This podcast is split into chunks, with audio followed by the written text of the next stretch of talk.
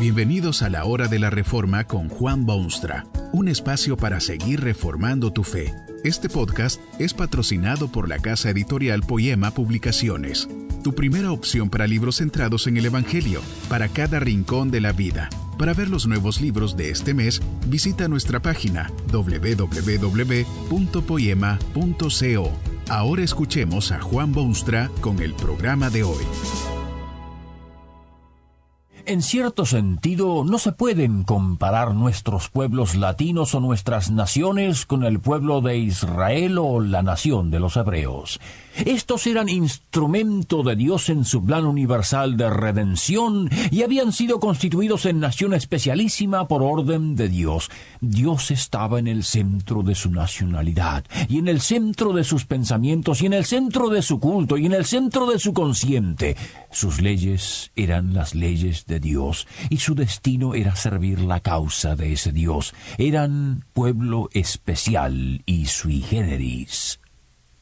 Pero no solo hay quienes sí insisten en comparar estos pueblos nuestros con aquel, sino que hasta es posible hacer tal comparación.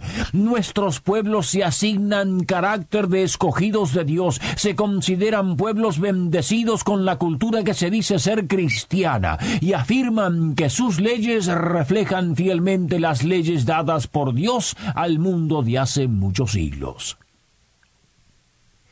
¿Por qué? Entonces nuestra miseria. Observe la realidad y tiene que admitir que hay condiciones caóticas por todas partes. Hay hambre y hay peligros bélicos, hay corrupción y hay retroceso, hay temor en las calles y crimen en las noches, hay inmoralidad y hay inquietud, hay diferencias e insurrección y amenazas de terrores y robos y mentiras y desilusión y cualquier otro mal que pueda nombrarse. ¿Por qué, señor, señora, señorita, por qué hay tanta miseria entre nosotros. Es bueno echar un vistazo, no a lo que dicen los hombres con sus fantasmagóricas explicaciones y sus humanistas opiniones, sino a lo que dice Dios. Eso puede ofrecer la solución, o por lo menos la clave de nuestra realidad individual, nacional y hasta continental. Y cuando uno vuelve los ojos a lo que dice Dios, la cosa se transforma en algo extremadamente simple.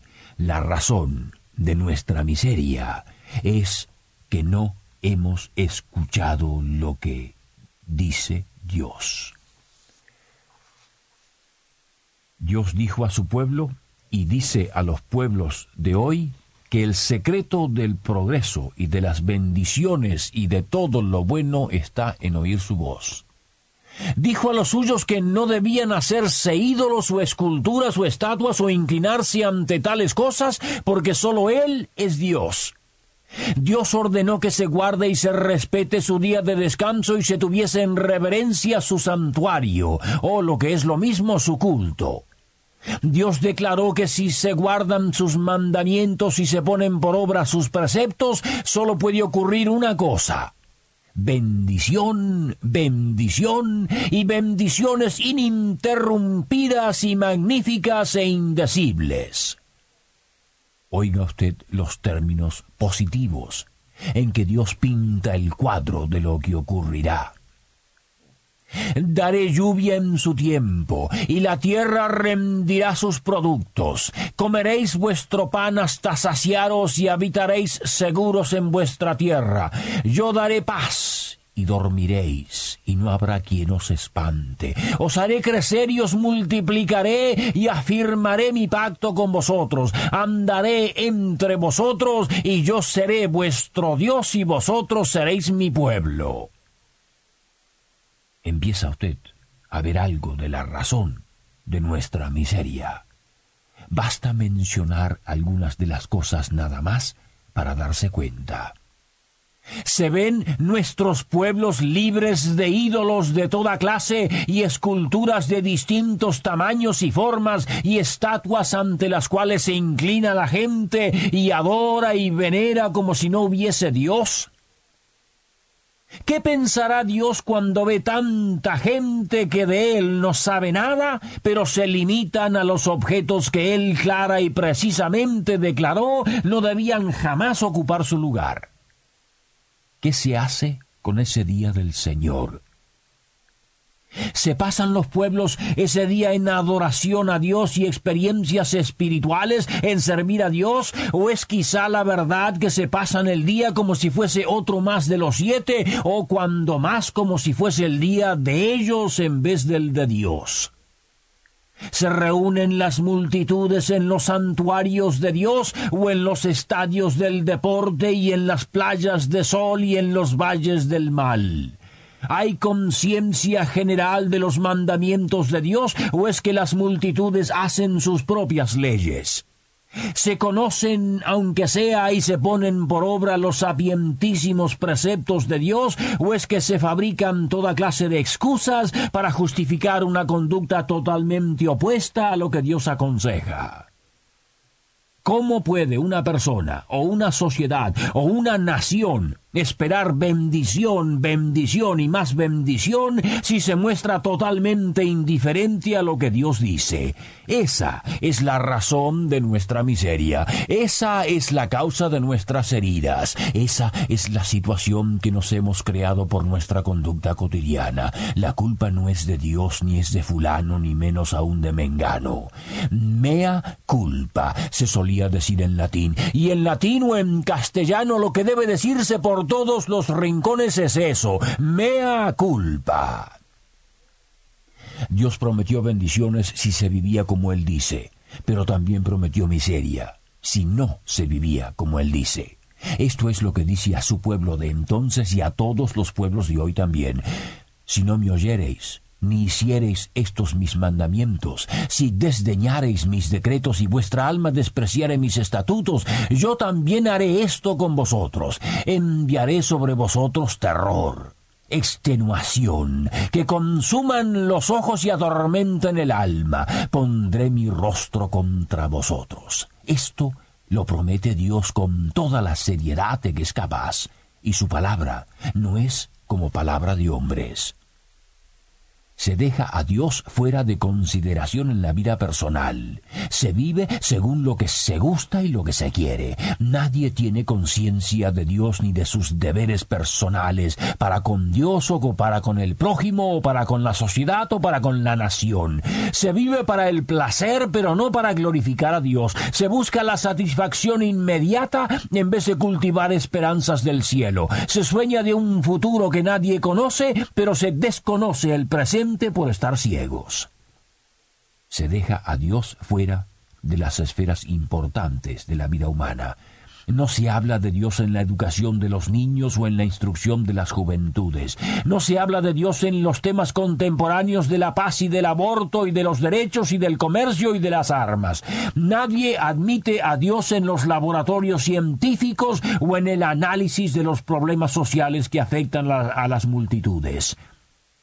Se buscan desesperadamente soluciones humanas y humanistas en vez de oír quietamente las respuestas que Dios ofrece. Se deja a Dios fuera de la cosa pública y fuera de las relaciones internacionales y fuera de la vida nacional. Afuera con Dios es el grito que silenciosamente se oye por todas partes y sin cesar, como si fuese un eco que nace en los infiernos y se repite hasta lo último de nuestras fronteras. Esa es la razón de nuestra miseria. Y Dios sigue demostrando su gracia y su paciencia, como siempre lo ha hecho con sus criaturas. Cuando Dios promete miseria a cambio de la desobediencia humana, también promete su gracia y su amor. Sí, cierto es que amenaza visitar a los hombres con males y dificultades y obstáculos de todo tipo, pero al mismo tiempo desea ardientemente que esos castigos relativamente suaves despierten las conciencias y eleven los espíritus y produzcan el arrepentimiento y resulten en manos levantadas al cielo en tren de súplica y auxilio.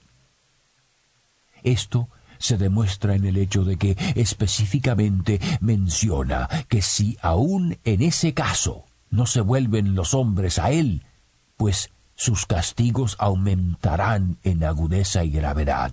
Sí, primero será cosa relativamente fuerte, pero los castigos serán cada vez mayores si, aun así, los pueblos resuelven vivir sin escuchar lo que Dios dice.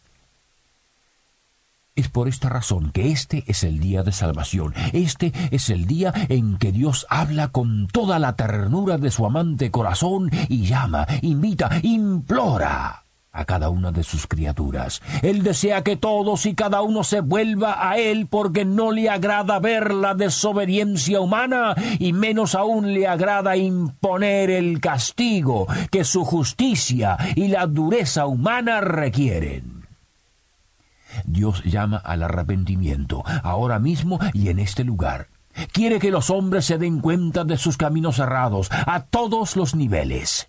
Quiere que haya lamentación y grande lloro en toda la tierra por la conducta pasada. Quiere que los hombres en todos los rincones caigan sobre sus rodillas y clamen al cielo, sé propicio a mi pecador.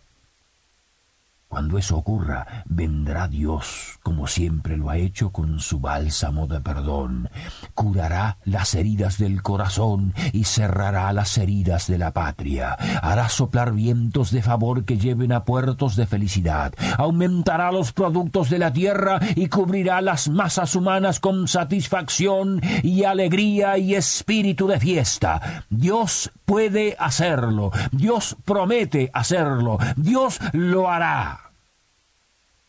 Pero todo empieza en un lugar de densas tinieblas, allá en un cerro llamado Gólgota. Allí se libró la batalla decisiva entre las fuerzas del mal y las del bien, entre Dios y el demonio.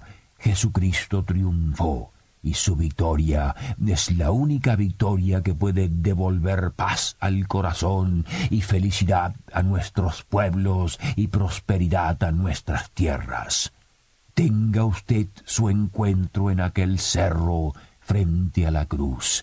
Deje allí su miseria y empiece una vida nueva.